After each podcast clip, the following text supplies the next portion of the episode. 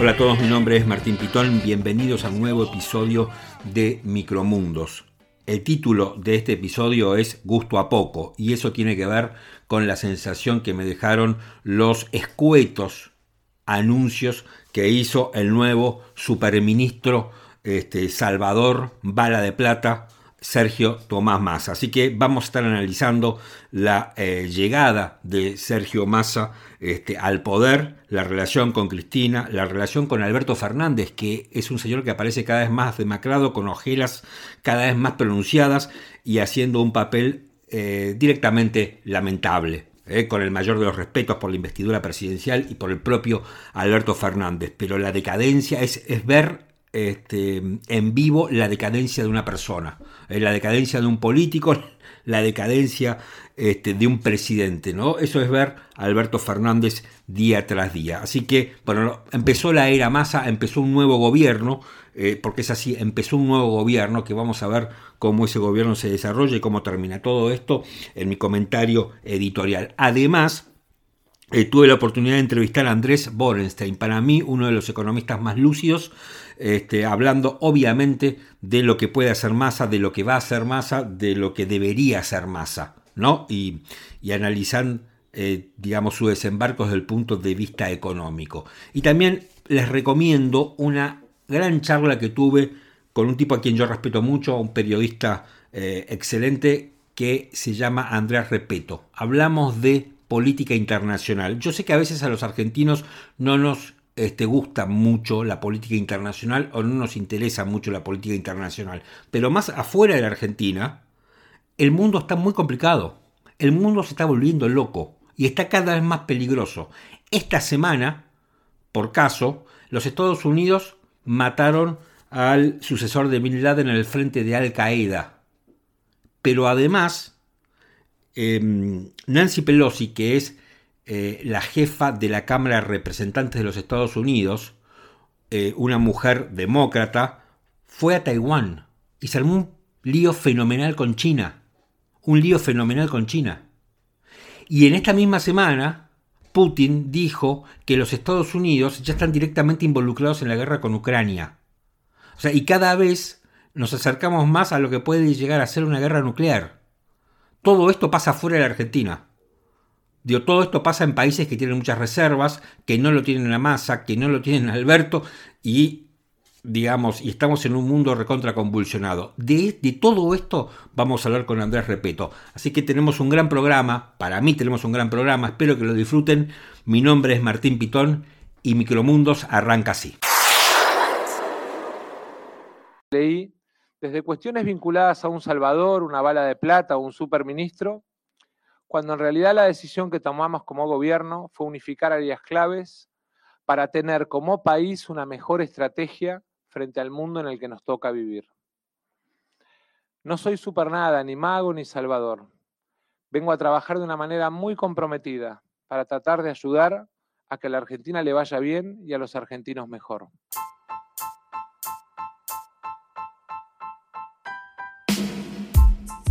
Sergio Massa asumió como ministro de Economía esta semana. Finalmente se rindió Alberto Fernández, que cada vez aparece más demacrado, más deslucido. Em, la figura de Alberto Fernández es cada vez más dramática, ¿no? Massa asumió en un típico este, acto menemista, ¿no? Un típico acto de los 90 donde allí se congregaron 500 personas en la casa de gobierno, eh, que nadie sabe qué estaban celebrando, qué estaban cantando, porque la verdad que la situación es complicadísima. Eh, se reunieron millonarios peronistas, cuyas fortunas son de dudoso origen, sindicalistas, que al igual que los millonarios peronistas este, también lo son, y cuyas fortunas también son de dudoso origen, piqueteros, chicos de la cámpora que ahora este, están a favor de un ajuste, de un ajuste que todavía no sabemos cómo viene, y allí estuvo este, Massa, ¿no? Massa que era la estrella, y como alguien escribió en alguna parte, eh, estaba el presidente de la nación, el presidente formal, que eh, fue el principal invitado en una fiesta ajena, que fue la de Sergio Massa. En rigor de verdad, Sergio Massa asumió este, el día anterior, cuando estuvo con Cristina Fernández de Kirchner en esa foto tan este, difundida por el Senado de la Nación, donde en una mesa larga, en un extremo estaba Cristina Fernández de Kirchner y en otro extremo estaba Sergio Massa. Ahí fue donde verdaderamente asumió Massa. Ese fue el lugar y allí se pactaron las condiciones eh, que tiene Massa, el poder de maniobra que tiene Massa. Massa va a tener que rendirle cuentas a Cristina Fernández de Kirchner. El grado de libertad que tiene Massa todavía no lo sabemos. No sabemos hasta dónde Massa va a poder hacer algo.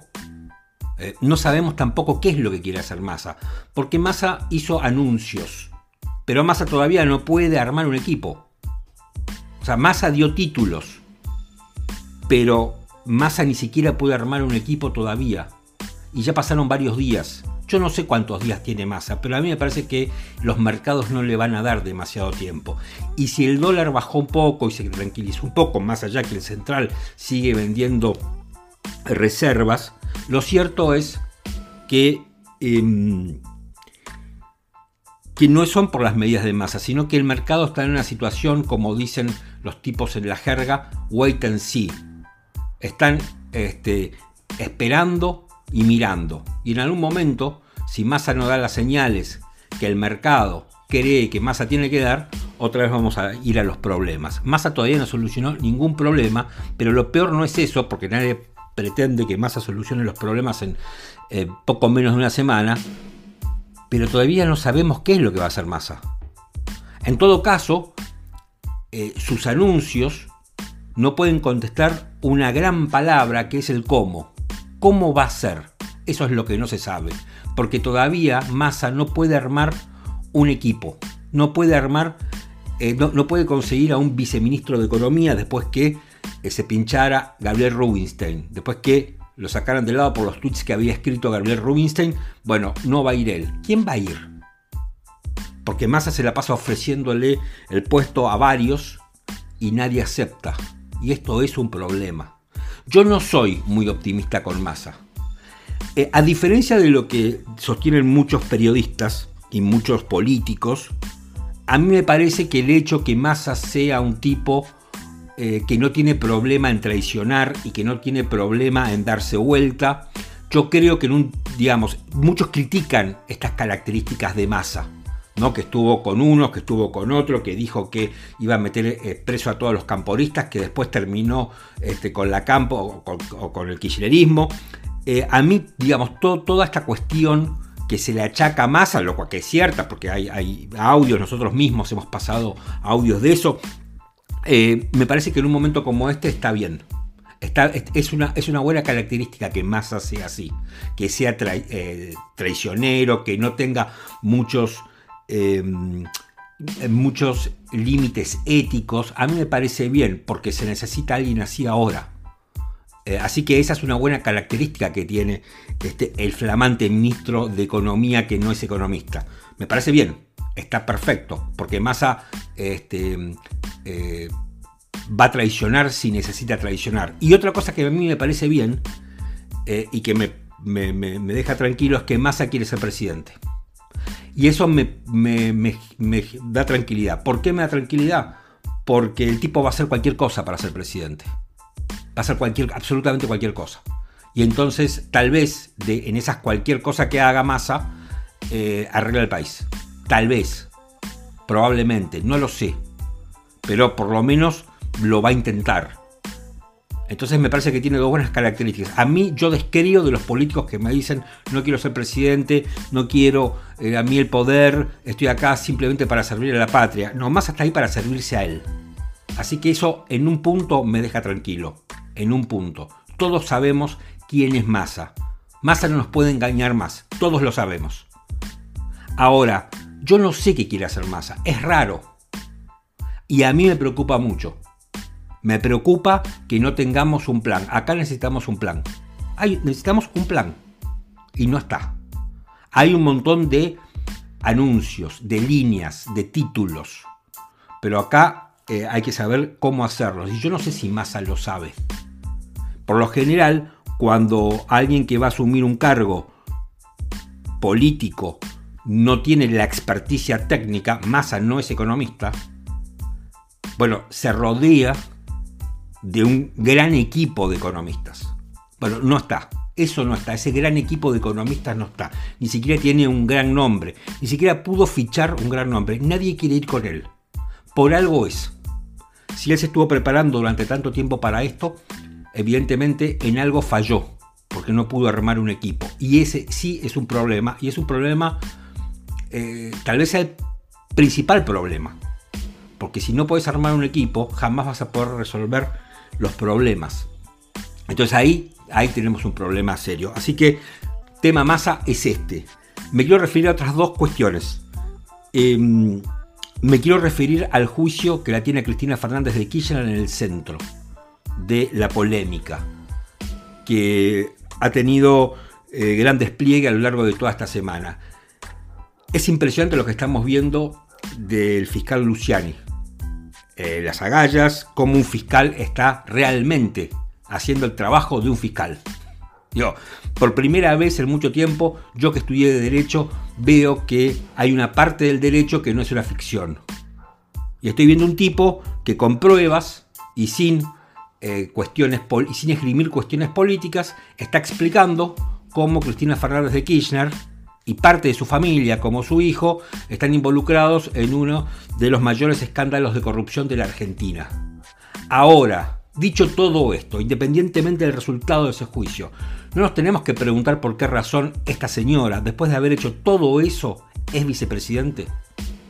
Yo, a mí el, tema de la justicia me encanta, es interesantísimo, es buenísimo, me encanta lo que está haciendo Luciani. Ojalá sea condenada Cristina Fernández de Kirchner porque es lo que corresponde para que este país sea un poco mejor. Para que la Argentina sea un poco mejor, ella debe ser condenada. Ahora, ¿No tenemos que hacer alguna pregunta nosotros como sociedad de por qué esta señora, después de haber hecho todo esto, porque ahora nos estamos enterando en los detalles, pero lo, macro ya lo sabíamos, ¿por qué es vicepresidente? Eso me parece que lo tenemos que analizar como sociedad. Porque no, acá no, es un plan económico, no es masa, no es... Tenemos que ver qué estamos votando. O sea, no puede ser que no haya que, los políticos no paguen costos sociales en la Argentina. No puede ser. No puede ser que Cristina Fernández, después de haber hecho todo eso, eh, sea vicepresidente, haya sido nuevamente votada. Y no solamente eso, es vicepresidente luego de armar este gobierno. O sea, luego de poner al presidente, ¿no? Un señor que está recontra desdibujado. Eso quería eh, me, parece importante, o, al menos quería comentárselos. La otra cuestión que quería comentarles es lo de Viviana Canosa, que, renunció, que aparentemente allí en América TV habría habido un caso de censura, porque aparentemente Canosa quería, eh, Viviana Canosa quería emitir un informe en contra de Sergio Massa y entonces este, tuvo diferencias con el canal y em, ella decidió renunciar. A mí, yo lo voy a ser honestos, a mí lo que, mm, lo que hace Viviana Canosa no, me gusta. Nunca me gustó su programa, no me gusta cómo piensa, no me gusta su histrionismo, no me gusta este, que juegue em, con sus tetas, por decirlo de alguna manera. Va, no sé, por decirlo de alguna manera, no, por decirlo de esa manera. Me molesta. Viviana Canosa no me gusta. Me cae mal, me cae mal lo que dice, no comparto con lo, que habla. Eh, creo que es alguien que no aporta demasiado. Eh, pero voy a defender su derecho a hacer lo que hace. Voy a defender desde este pequeño lugar su derecho a expresarse como quiera expresarse y voy a defender el derecho de la gente a verla. Eh, y voy a defender mi derecho a no verla. Porque el problema cuando sacan a alguien es em, no solamente privás de, ver y de acceder eh, a esa persona, a ese profesional censurado, de aquellos que les interesa y les gusta. También me está sacando mi derecho a no verla, mi derecho a cambiar de canal. Esto es una... Este, eh, cambiar de canal es algo, eh, es, este, algo muy viejo. Pero bueno, no puedo creer que la Argentina todavía estemos en esta estupidez. No puedo creer que haya empresarios inteligentes al frente de un medio de comunicación que hagan esto. Que saquen que saquen un programa del aire o que generen la renuncia de un periodista, de un conductor, en este caso de una conductora como Viviana Canosa, con un montón de rating, con un montón de gente que la sigue, este, simplemente para que eh, el político estrella del momento no se ofenda. Yo entiendo que tienen negocios, entiendo que son empresas, pero es una idiotez. Si vos tenés un medio de comunicación y si vos contratás determinados profesionales, tenés que bancarte a esos profesionales. Me parece que es una locura. O sea, una empresa periodística, un medio de comunicación no es cualquier empresa. Donde si yo estoy en una empresa que fabrica latas de tomates y no estoy de acuerdo cómo es la lata, bueno, probablemente me tenga que ir. Eh, un medio de comunicación es algo completamente diferente. Es algo distinto. Entonces, em, el, problema, que tenemos en la Argentina es que los tipos que están al frente de los medios de comunicación no son verdaderos editores. Este es el problema. Como tienen otros negocios, tienen otra cabeza, están pensando en otro tablero, bueno, tienen que hacer estas cosas. Eh, repudio totalmente, aunque no coincida con ella, aunque no me gusta lo que hace, no me gusta lo que dice, no me gusta su ideología, pero repudio mm, recontra enfáticamente que Viviana Canosa no esté en el aire. Seguramente como es una persona muy exitosa, como es una persona que tiene muchos seguidores, van a... Em, eh, rápidamente va a estar en algún otro lugar. Desde ya y ojalá que así sea. Porque eh, yo quiero, yo defiendo mi derecho este, a no verla.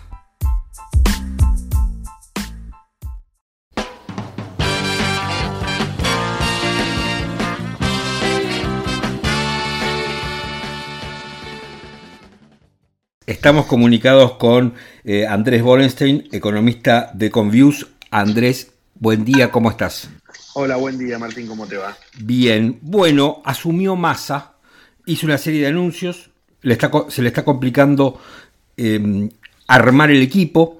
Eh, quería conocer tu opinión acerca de qué expectativas tenés. Bueno, eh, mira, mi expectativa es que si esto le sale más o menos bien a Massa, el gobierno puede llegar a 2023 sin que la cosa empeore. Es decir, no tengo una expectativa de que la cosa mejore mucho, de que baje mucho la inflación, eh, pero me parece que lo que parecía una situación que estaba destinada a chocar hace dos o tres semanas, ahora por ahí no choca, digamos, ¿no? Si, si, consigue algunos ok políticos, masa, y, y tiene agallas para hacer algunos ajustes, puede, puede evitar chocar. No estoy seguro que vaya a evitar, chocar, pero, pero es más probable que antes que, se evite ese choque.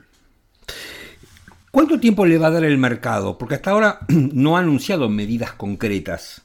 Y no mucho, la verdad, eh, no mucho, porque, mm, eh, bueno, Massa no es una persona que, digamos, que tenga suma credibilidad, no es el caballo eh, del 2001, que además el mercado le dio un tiempito, pero después rápidamente, cuando, cuando no había señales, eh, se le puso de espaldas, digamos, y Massa no es caballo.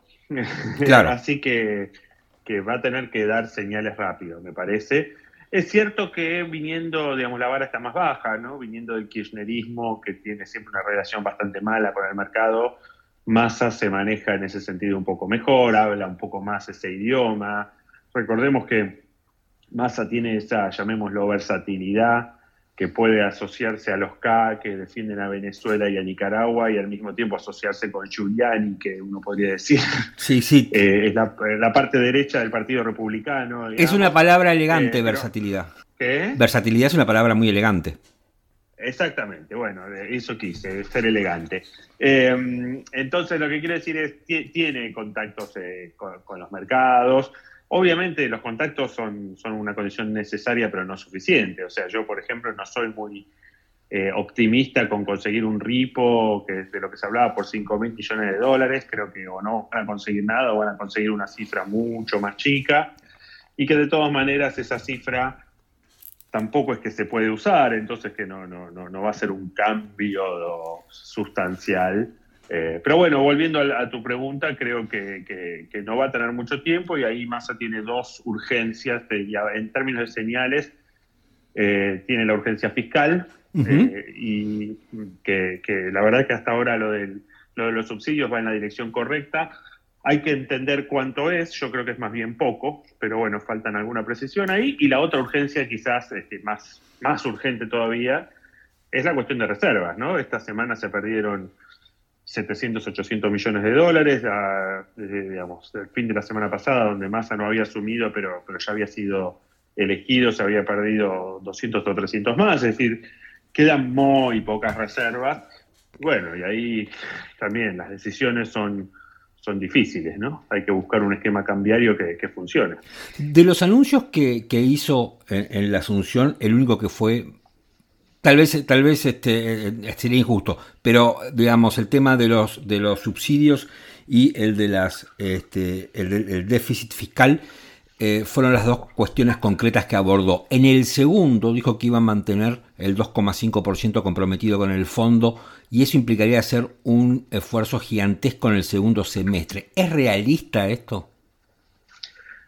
Eh, mira, yo creo que no, a ver, creo que no van a llegar creo que eh, para, a ver, el 2,5 comprometido con el fondo equivale a 2,8 bien contabilizado, porque el fondo le permitió hacer un tongo a Guzmán de 0,3, así que ese tongo se mantiene, eh, que es una contabilización creativa de, los bonos, que obviamente Guzmán trató de hacer el si pasa, pasa y, contabilizar un montón. El fondo dijo, bueno, no, déjame que te banco la estruchada de 0,3 del 2021, puede seguir en el 2022, así que el objetivo de más es 2,8, bien contabilizado.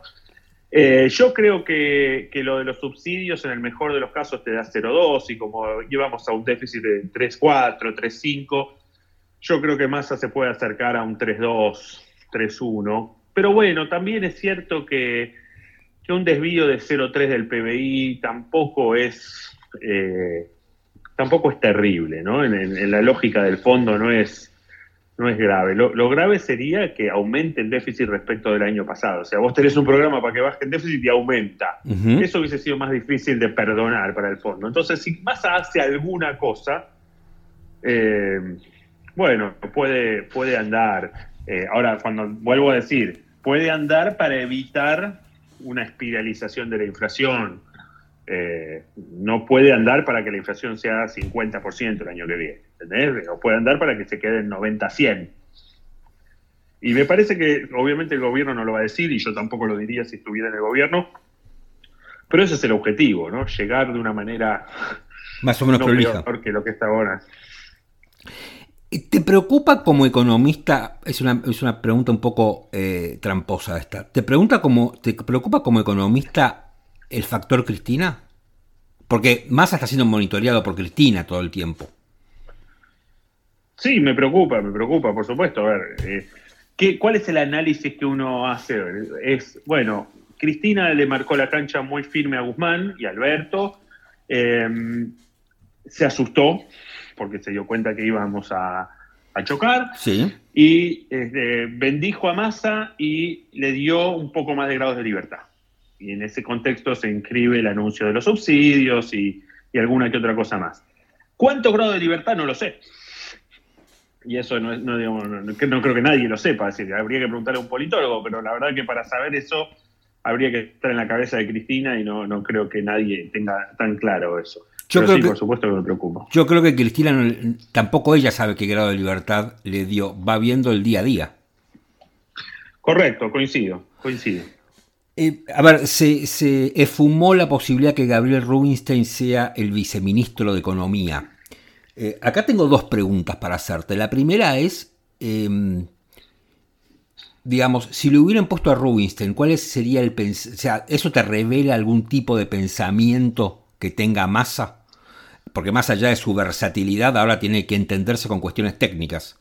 Y la segunda es, ¿por qué nadie quiere agarrar o sea, ¿por qué le ofrecen a un montón de economistas, hay un montón de nombres dando vueltas y nadie quiere agarrar? Y te hago la pregunta típica de un periodista. Si te ofrecen a vos, ¿agarrás? Mira, varias cosas. A ver, me voy, voy, voy por orden. Eh, por supuesto que, es una, que es una mala noticia que no haya, que no pueda asumir Gabriel Rubinstein, que es un economista conocido, profesional, con experiencia. yo le, tengo, le tengo aprecio, digo, así que eh, es, una, es una mala noticia. Eh, y bueno, habrá que buscar otro. Además, claro, es un equipo que ya está totalmente compuesto y no tiene un solo macroeconomista. O sea, tiene algunos que tienen, pueden tener el, título de economista, pero que no están ni en la función ni, ni, tienen la experiencia. Eh, entonces, digamos, mucho más cuando el, ministro, que, obviamente se tiene que ocupar de ser ministro y no hay nada de malo que el ministro no sea economista, pero el hecho de que, eh, digamos, generalmente los ministros no economistas vienen apoyados por un team de economistas fuerte. Entonces acá no lo tenés. Entonces, eh, bueno, habrá, eh, habrá que buscarle a Gabriel un reemplazante. y bueno, yo siempre preferiría que, que ese reemplazante sea quien fuere, no venga de la doctrina más este, kirchnerista, ¿no? Porque, digamos, la macro, la, ellos la entienden de alguna manera diferente. O sea, yo puedo estar de acuerdo en algunas cosas y quizás en otras no con Gabriel, pero creo que, eh, digamos, este, Gabriel pertenece al, al, grupo de economistas profesionales donde tenemos, un, no sé, un 70-80% de consensos generales y, bueno, después alguna medida uno puede, digamos, tener algunos matices en general, pero, pero eh, Gabriel era de ese grupo y bueno, no sé si, si van a poner a alguien de este grupo o alguien más del mundo acá. Eh, respecto de por qué nadie quiere... Pero, para, para, discúlpame, discúlpame, algo. Eh, si vos estás... esto sería un problema si vos estás entre un tipo que piensa como Gabriel Rubinstein o como, vos y después pasás a un tipo que tiene una visión más K de la economía. quiere decir que no tenés, no tenés un rumbo en la cabeza, independientemente que seas economista o no. Porque digo, no es lo mismo ir para un lado o para el otro. Correcto, coincido, coincido, eh, coincido. A ver, pero bueno, no, no, tampoco sabemos si va a venir un economista acá. Estoy diciendo que, bueno, eh, si llamara uno acá implicaría esto, que no tenés un rumbo definido. Este, bueno, nada, a ver, las otras dos preguntas que me hiciste no, no te respondí. ¿Por qué nadie agarra eh, y qué harías vos si te ofrecieran el lugar de Rubinstein? No, yo, yo, yo no, no, yo salgo corriendo. No, estoy, no, estaría cómodo trabajando para este gobierno, claramente. O sea, no me lo van a ofrecer ni, ni, yo lo aceptaría porque no, no, estaría cómodo. Em, ¿qué, ¿qué, te parece, digamos, se, se puede conjugar lo que la Argentina tiene que hacer desde el punto de vista técnico económico con la cuestión social que tiene la Argentina? Digo, ¿cómo haces para encauzar la economía, ordenar las cosas, como diría cualquier ortodoxo, pero al mismo tiempo no tener un desborde? Porque eso me parece que también hay que tenerlo en cuenta. Si yo agarro una planilla de Excel, seguramente el problema argentino lo podés solucionar en 10 minutos. ¿Cómo haces para eh, conjugar ambas cosas?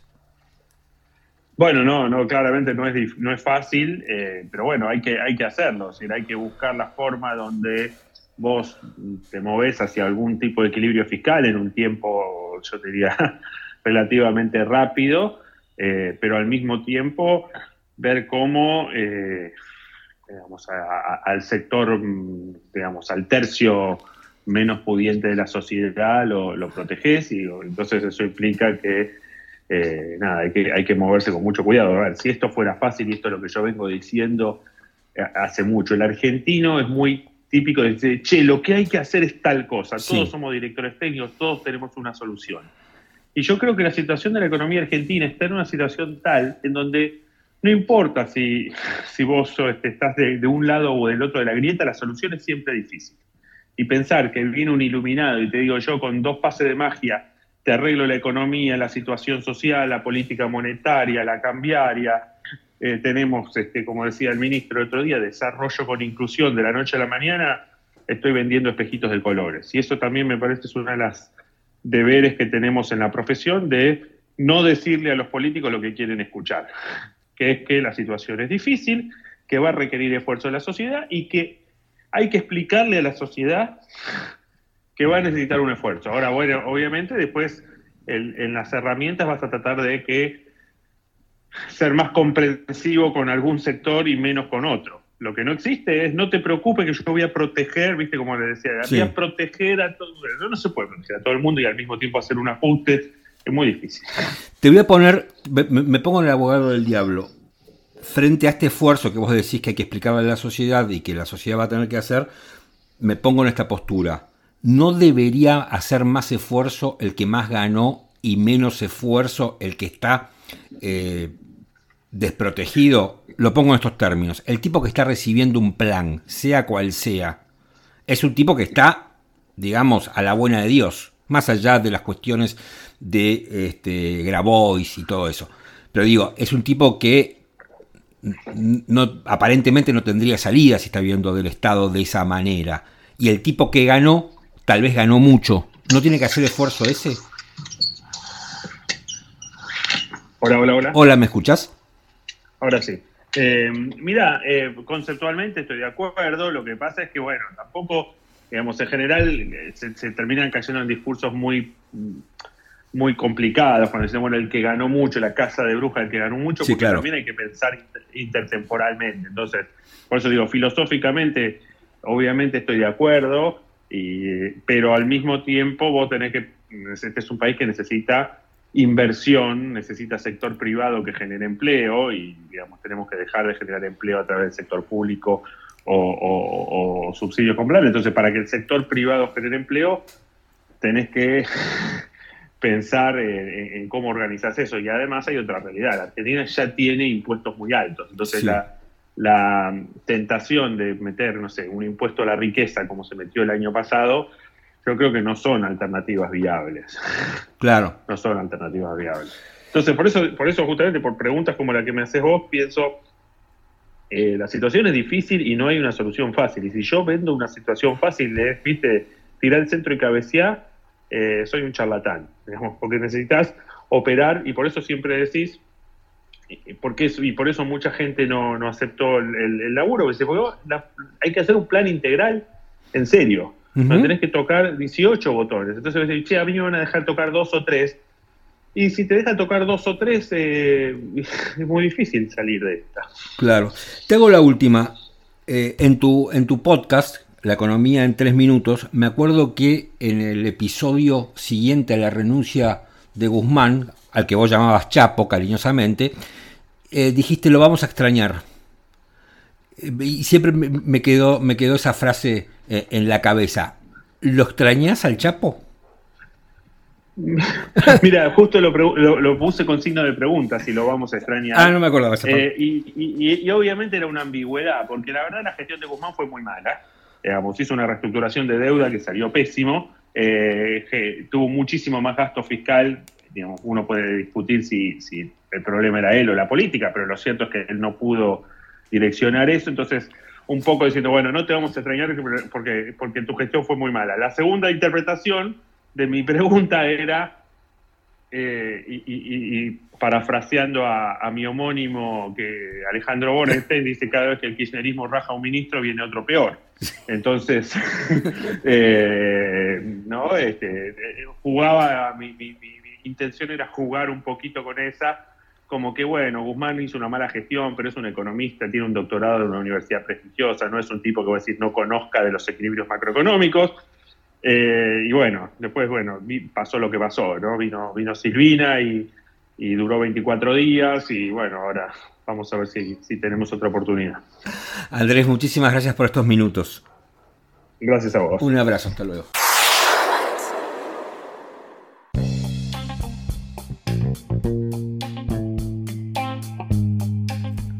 Vamos a dejar de lado un poco eh, al oficialismo, al frente de todos, y vamos a meternos este, con la oposición. ¿Qué está pasando en em, Juntos por el Cambio? Bueno, para mí esta semana hubo un em, hecho que no tuvo la relevancia que creo hubiera merecido. Mauricio Macri almorzó en la embajada alemana em, con los embajadores del G7, de los siete países que componen el G7. Obviamente con el embajador alemán, que fue el anfitrión del almuerzo, con el representante diplomático de Francia, Italia, Canadá, el Reino Unido, Japón y los Estados Unidos. Macri se sentó allí este, para, hablar en un extenso eh, almuerzo con estos representantes diplomáticos. Luego de ese eh, de ese almuerzo, el embajador alemán, que fue el anfitrión, eh, desde su cuenta de Twitter, este, escribió, el embajador alemán se llama Ulrich Sante, escribió, los representantes G7 en la Argentina compartieron almuerzo hoy con Mauricio Macri analizando la actualidad mundial, el lugar que tiene la Argentina en el mundo actualmente y los desafíos que enfrenta el país para reconectarse con la economía global. y este, el, embajador Sante arrobó a la Cancillería Argentina, donde está nuestro querido amigo, este, el canciller Santiago Cafiero. Bueno, a ver, eh, la oposición viene, este, que me parece un muy buen ejercicio democrático, este, bueno, definiendo quién va a ser su candidato, sus candidatos de cara a una paso. Se venía diciendo que Mauricio Macri eh, no, no iba a ser candidato, Macri este, no termina de decir nada. Muchos, especialmente en las filas de Horacio Rodríguez Larreta, que dicen que el candidato es Horacio, sí o sí, dicen que Macri está allí y está haciendo determinados movimientos para llevarse la marca y llevarse las, las críticas y agrandar la, digamos, con la irrupción de Milei, este, agrandar la cancha de la oposición más a la derecha este, para luego tener a alguien más de centro y más moderado como puede ser Horacio Rodríguez Larreta. Eso lo dicen los larretistas. Por su lado, eh, la gente de Patricia Bullrich dice otra cosa, que va a ser ella y que Mauricio Macri apoya a ella. No sabemos si Mauricio Macri quiere ser lo que se conoce como un kingmaker, es decir, darle la bendición este, a quien sea su candidato preferido y con esa bendición ese precandidato se convierta este, en el representante de la oposición para competir a partir del 2023. Vaya a saber quién con el peronismo. Sabemos que no va a ser Alberto Fernández. O es el propio Macri que quiere un segundo tiempo, emulando ¿no? aquel, aquel título de su libro. A mí me parece que sentarse a comer con los embajadores del G7 tiene varias lecturas políticas, hacia adentro y hacia afuera. Vamos hacia adentro. Es, es una movida típica de un candidato. Alguien que fue presidente y alguien que quiere volver a hacerlo, se sienta a comer con quién, con quienes son sus aliados además ideológicos y quienes han sido sus aliados durante su presidencia. Da la impresión que si Macri fuera el candidato, esta sería una actividad propia de un candidato, donde ese candidato le va a explicar a los representantes diplomáticos de los países más importantes del mundo qué va a hacer con la Argentina. Ahora, como Macri no es candidato, o al menos oficialmente, por supuesto que esto es mucho más, o, llama mucho más la atención. Esa, digamos, la señal interna Macri está jugando, yo me imagino que la reta, que Burrich, que un montón de gente al ver esta movida dice, pero al final, ¿qué, qué va a hacer Mauricio? ¿Juega o no juega? ¿No? Esa me parece que es la pregunta que anda rondando por ahí. Hacia afuera, el significado político, es decir, hacia el gobierno. Bueno, hay un punto importante y es lo que, digamos, ustedes saben que el gobierno argentino justamente ha tenido una posición bastante refractaria con los países del G7, más allá que por alguna cuestión de, conveniencia se haya acercado, ¿no? y que Alberto Fernández le haya querido explicar a Macron cómo tenía que negociar con Rusia y papelones diversos del estilo. Pero básicamente la Argentina se ha dedicado a apoyar dictaduras, ¿no? como la nicaragüense, la cubana y la venezolana. ¿eh? y alguna otra que ande, que ande por allí, también la Argentina la va a apoyar. Con lo cual ya, digamos, lo que está pasando acá es que hay una política exterior, una visión de política exterior absolutamente distinta entre lo que puede ser Macri, por supuesto, con el gobierno argentino. Y esa visión distinta no es solamente declamativa, porque alguno me va a decir, bueno, eso ya lo sabemos, es claro, sí, pero no es solamente declamativa, no es la declaración de un, en un comunicado de prensa, es una foto tuiteada por el embajador alemán en la Argentina que está diciendo, acá, acá vino Macri, acá vino Macri, con Macri estamos viendo qué pasa con la Argentina y cómo la Argentina se reconecta con el mundo. No es poca cosa, no es poca cosa, insisto. Esto tiene más, hace más ruido porque Macri no es candidato, porque Macri se para en la vereda enfrente del gobierno y esa posición es apoyada por los representantes diplomáticos de los siete países más importantes del mundo. Entonces, la, diferenciación que hace Macri con esa movida hacia adentro de la coalición opositora y con el gobierno es muy grande, es muy fuerte. algo parecido, si lo queremos buscar, pasó con Macri en la rural. Cuando Macri fue a visitar la rural, también ahí puso una valla. Con lo cual me parece a mí que este episodio político pasó bastante inadvertido, como era un poco lógico luego de la este, entronización de Massa como presidente de la nación, este, esto dicho con ironía y no tanta, eh, pero digamos de lo que fue esta semana convulsionada y con todo este, este estos anuncios con bastante gusto a poco que, que tuvo, este, que ha tenido Massa. Pero bueno, es un tema para tener en cuenta. Me parece que tenemos que tener en cuenta qué es lo que está haciendo Mauricio Macri.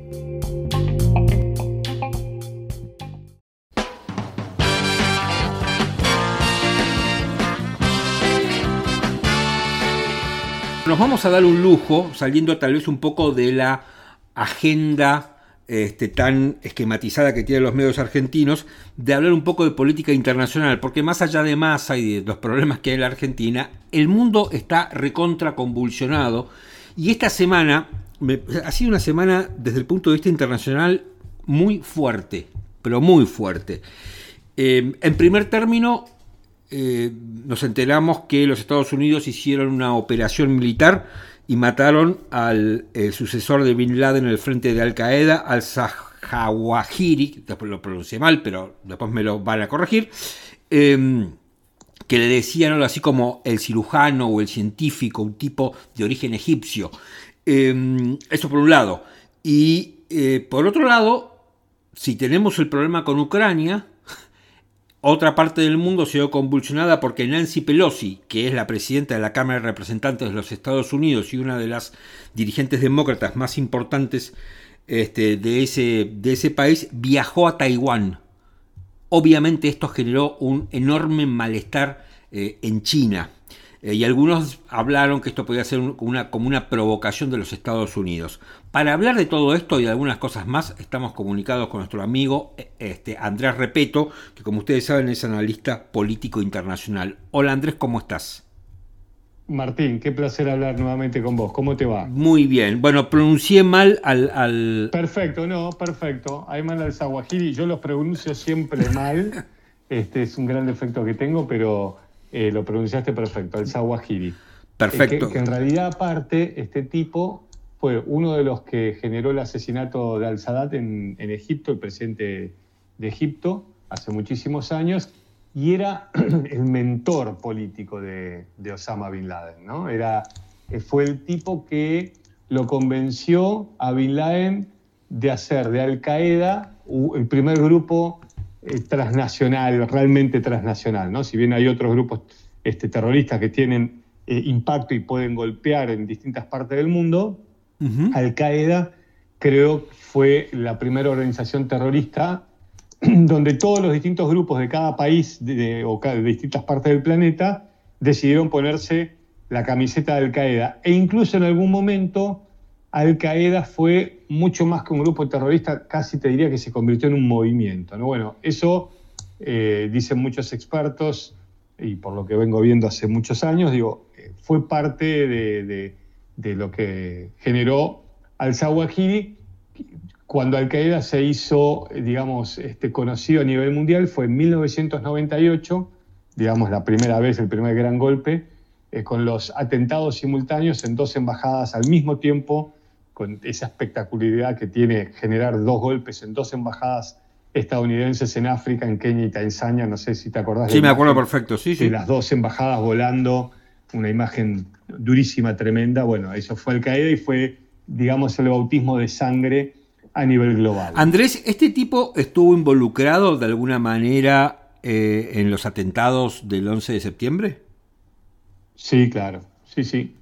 Eh, fue uno de los planificadores también con, con Bin Laden. ¿no? Está eh, bueno recordarlo porque capaz que uno dice al Zawahiri y nadie entiende nada y por qué y por qué ha sido tan importante. Claro, era bueno, era porque fue la mano derecha de Bin Laden, porque fue su mentor, porque fue el organizador en parte de lo que fue eh, Al Qaeda. Yo el otro día leí algo muy interesante que decía que bueno, el Zawahiri ya 71 años, bastante enfermo, digamos, que lo hayan matado a esta altura de su vida no cambia mucho en la estructura de, de Al Qaeda. Yo estoy hablando con vos y cruzo los dedos para no olvidarme de cosas que te quiero decir. Está bien. Este, eh, como fue el asesinato de Bin Laden, ¿no? O sea, es paradójico porque los talibán decían que, ahora cuando volvieron al poder, que no tenían nexos con Al-Qaeda y este tipo estaba durmiendo eh, en la casa en Kabul del ministro del Interior eh, de los talibán. ¿no? Después, eh, todas esas cosas, esas historias que empiezan a surgir, que dicen que el Zawahiri estaba en el balcón de ese primer piso cuando justo le cayó el dron este, con la bomba. La verdad que es incomprobable, pero es parte de, este, esas, mm, de, lo que se empieza a escribir alrededor de la muerte de este asesino.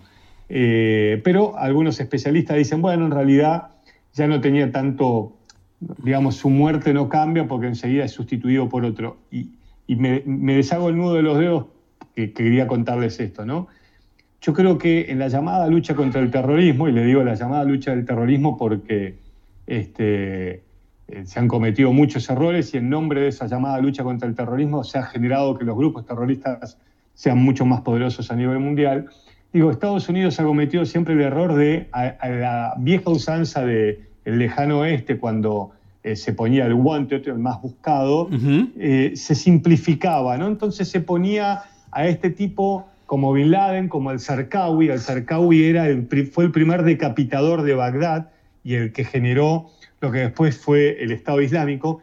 Pero digo, se pone todas las fichas sobre una persona, sobre el más buscado, se lo atrapa y en realidad como si eso fuese una victoria, y en general lo que ha pasado a lo largo de todos estos años, Martín, es que no se terminó, o sea, esa persona fue reemplazada por otra, e incluso la llamada lucha contra el terrorismo fue tan mal manejada durante estos años y ha buscado por momentos intereses personales que lo único que hicieron que estos grupos terroristas sean más poderosos. Por ejemplo, la excusa de la guerra de Irak generó que, eh, bueno, haya este, una invasión y que esa invasión haya provocado que parte de los hombres que estaban con Saddam Hussein se convirtieran en lo que después fue el Estado Islámico. Entonces, ¿cómo? Fue, lo mataron a, Bin Laden, paradójicamente, y te abro una ventanita, no estaba en una cueva en, las montañas de Afganistán, sino estaba cómodamente viviendo en un compound, en un, en un edificio, en el barrio donde vivían generales pakistaníes retirados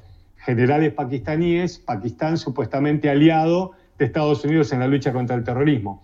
Entonces cierro ese paréntesis y te digo, entonces, en esta llamada lucha contra el terrorismo que ya lleva tantos años, lo que ha pasado es que bajo intereses a veces personales, eh, como fue la mentira de la guerra de Irak, generaron que surgiera un monstruo aún peor que Al Qaeda, que fue el Estado Islámico. ¿no? Hace unos años vimos cómo ese grupo terrorista dominaba territorio, terrenos, administraba ciudades de millones de personas. Y cómo, o sea, algo inimaginable cuando hablamos de Al-Qaeda. Bueno, el ISIS fue peor. Entonces lo que deberíamos plantearnos hoy es qué es lo que viene después del Estado Islámico.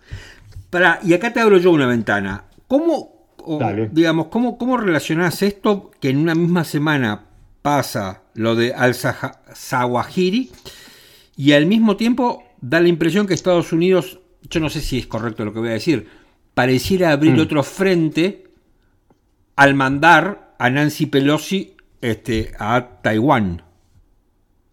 Mm.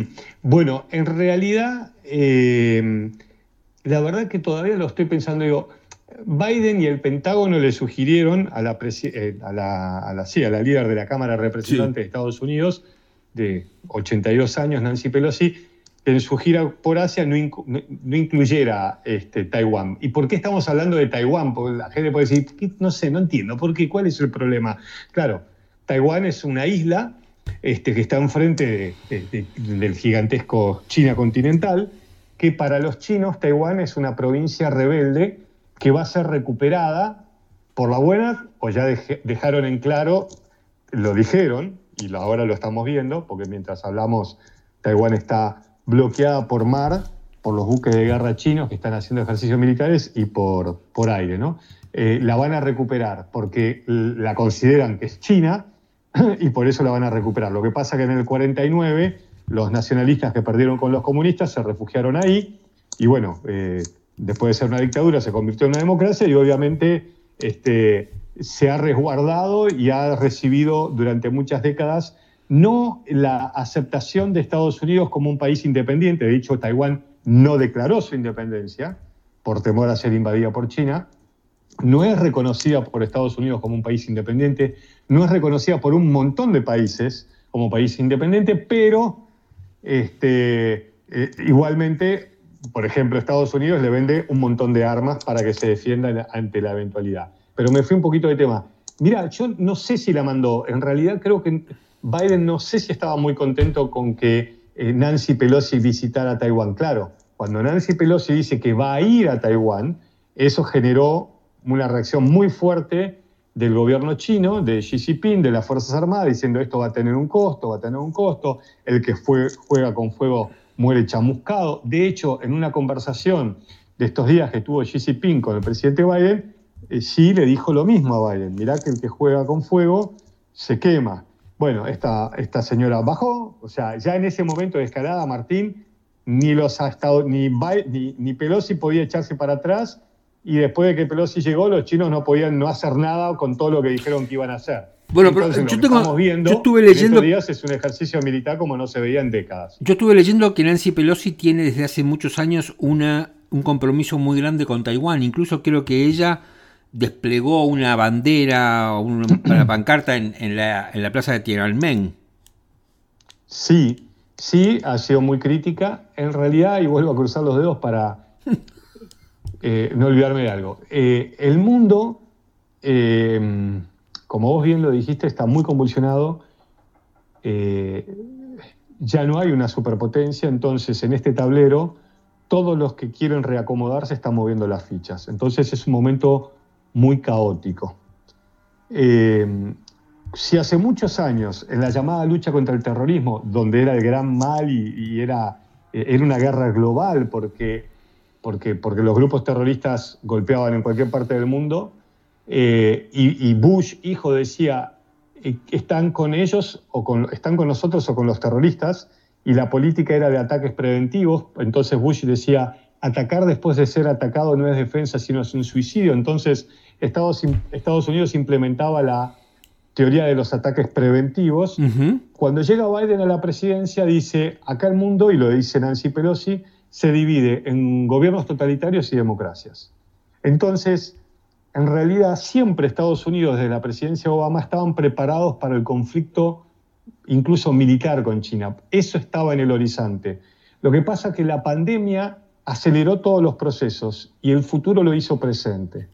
Por supuesto que después estalló Ucrania, bueno, que es otro tema que si querés lo charlamos, pero digamos, se preparaban para eso. De hecho, eh, eh, el que era primer ministro de Australia en plena pandemia, decía, lo que nos va a dejar la pandemia es un mundo más inseguro, más peligroso, más inestable, y entonces ahí anunció este, en el 2020 una compra de armas por miles de millones de dólares. ¿Por qué? Porque Australia es, como son muchos aliados, cabecera de playa de Estados Unidos en esa región de Asia. Entonces, la visita de Nancy Pelosi no es que está visitando cualquier territorio, está visitando y puso el dedo y con su dos pies, digamos, no con el dedo, en una gigantesca llaga. Y por eso hoy estamos viendo una situación de muchísima tensión, donde en todo conflicto eh, que apareja lo militar, porque hoy por primera vez eh, China viene bloqueando directamente el, mar alrededor de la isla de Taiwán, el, el, aire, entonces hay aviones comerciales de Korean Airlines y de Singapore Airlines que tuvieron que hacer otras rutas, y dicen que van, los chinos dicen que esto va a ser por X cantidad de días, pero ¿van a ser por esos días o van a ser más?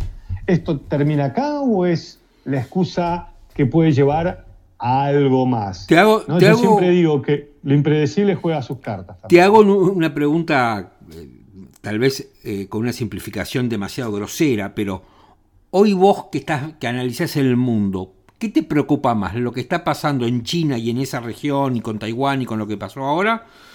o lo que está pasando en Ucrania.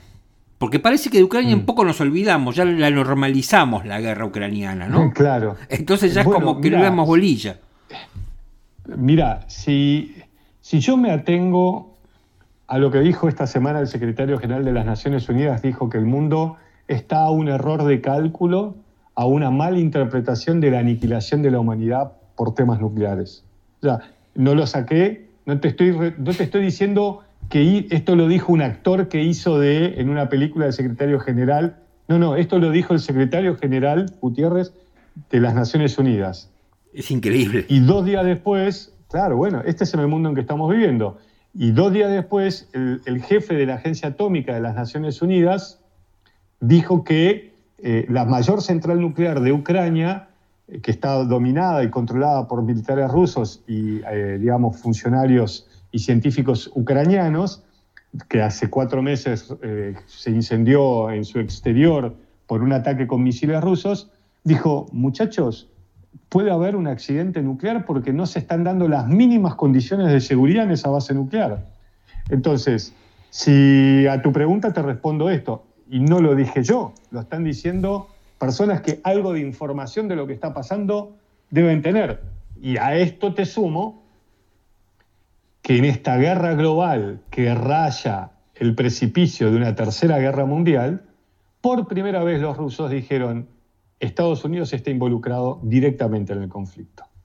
Entonces, hay un frente que es la guerra en Europa, donde Europa por la falta de gas hay gente que empieza a racionar, hay, yo conozco gente que se está yendo de Alemania a vivir el invierno en España, Europa donde ya está diciendo que va a racionar el 15% de su energía, porque seguramente Putin, si les cortó al 20% el suministro de gas, buscará cortárselos en su totalidad, porque hay un montón de situaciones europeas que están presentando inestabilidades, que están vinculadas también a la guerra, como es la caída del gobierno italiano. Digo, hay un montón de situaciones. Entonces sí me preocupa, porque yo escucho a estos tipos que te están diciendo esto y dicen, me estás jodiendo.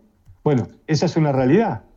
¿Por qué esta guerra ¿Por qué, perdóname, la puede perder? ¿Por qué no... por qué, a ver, lo que hemos visto, te diría yo, desde Vietnam para acá, desde Vietnam hasta, hasta la primera invasión de Irak, me pareció, era mm. como un tironeo donde vos tenías una escaramuza militar o una, o eh, una operación militar de baja intensidad y después se abría la mesa de negociación. ¿Por qué ahora eso no pasa?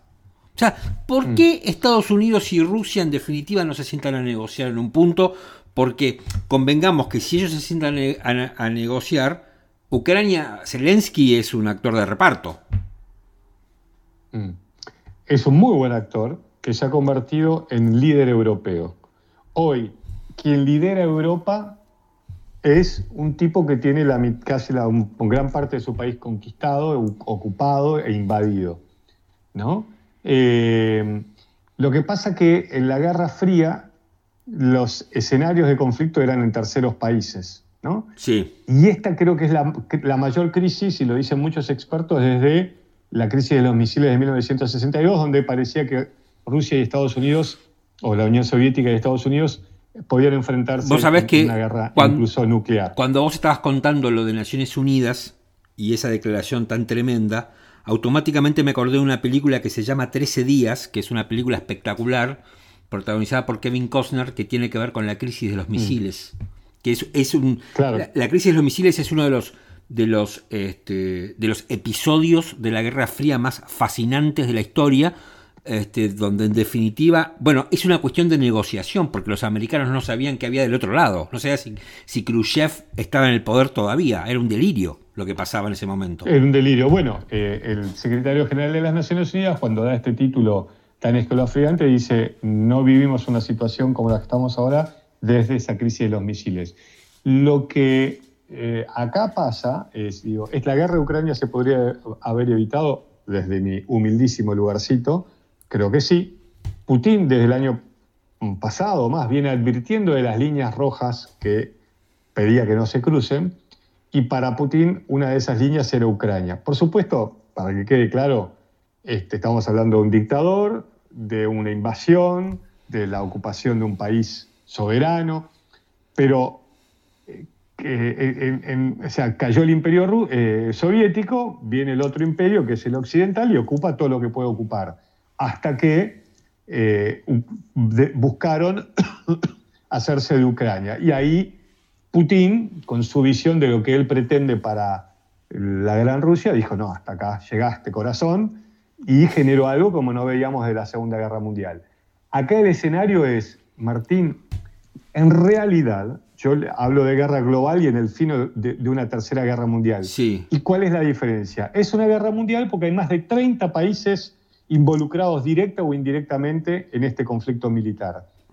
Este, ¿Y qué es lo que falta para que esto sea una tercera guerra mundial? Y que entren soldados Estados Unidos, de Estados Unidos y de Europa a combatir, que un petardo caiga del lado de la OTAN, detrás del escudo del Capitán América.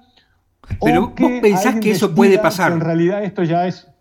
Pero por supuesto, ya Porque yo, ¿sabes por qué te digo? Porque yo me.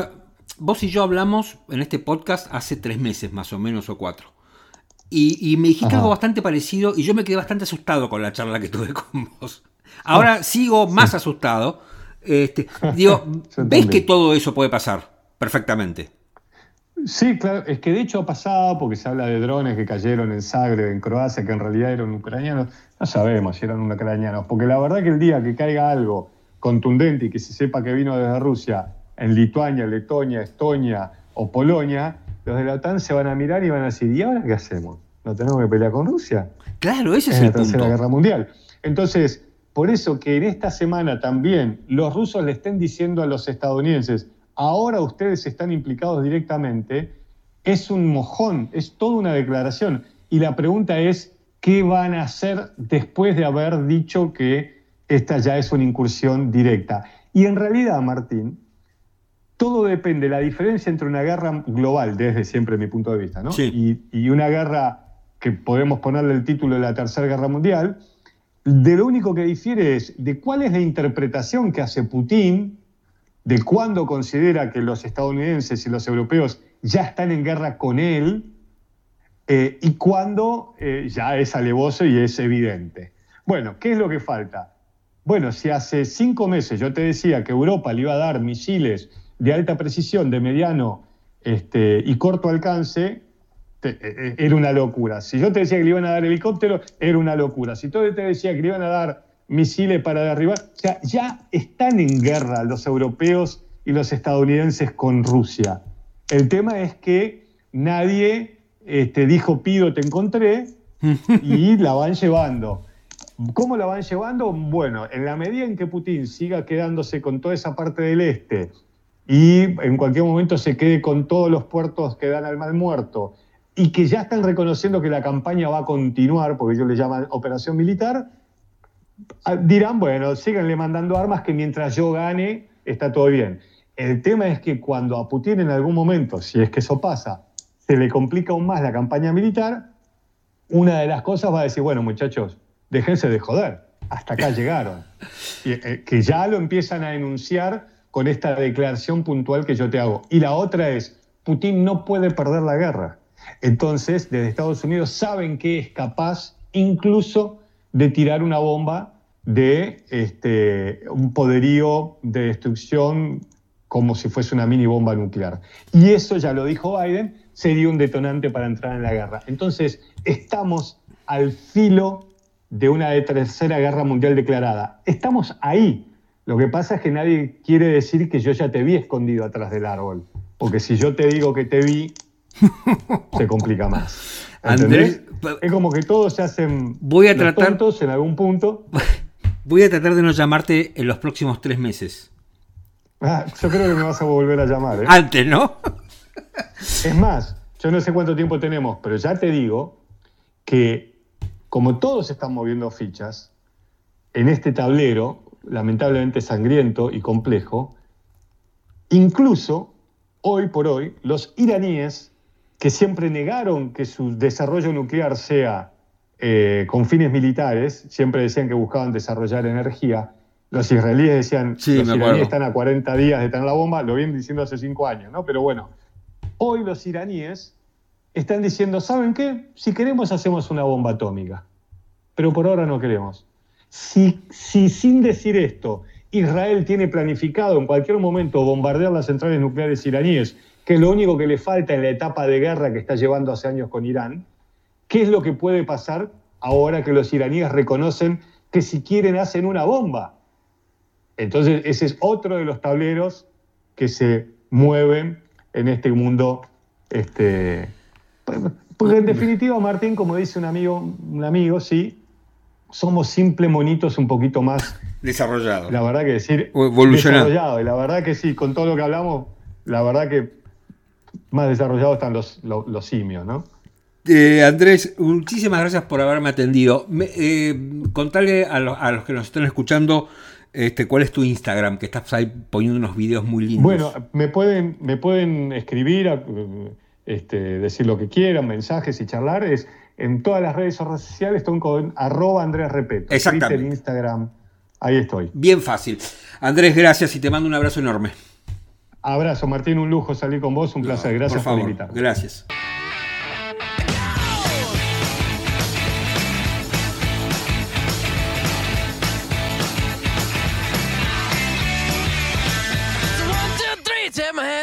because you look so fine that I really want to make you mine. Amiguitos, estamos llegando al final de este episodio de Micromundos. Les tengo que recomendar una película o una serie, que es lo que habitualmente hago en esta parte del programa. Así que como con Andrés Repeto eh, mencionamos la película 13 días que tiene que ver con la crisis de los misiles, esta es la película que les quiero recomendar. 13 días es una película que te tiene que gustar mucho la política para que te guste. Así que hago esa salvedad. 13 días tiene que ver, por supuesto, con la crisis de los misiles este, entre Cuba y los Estados Unidos en 1962.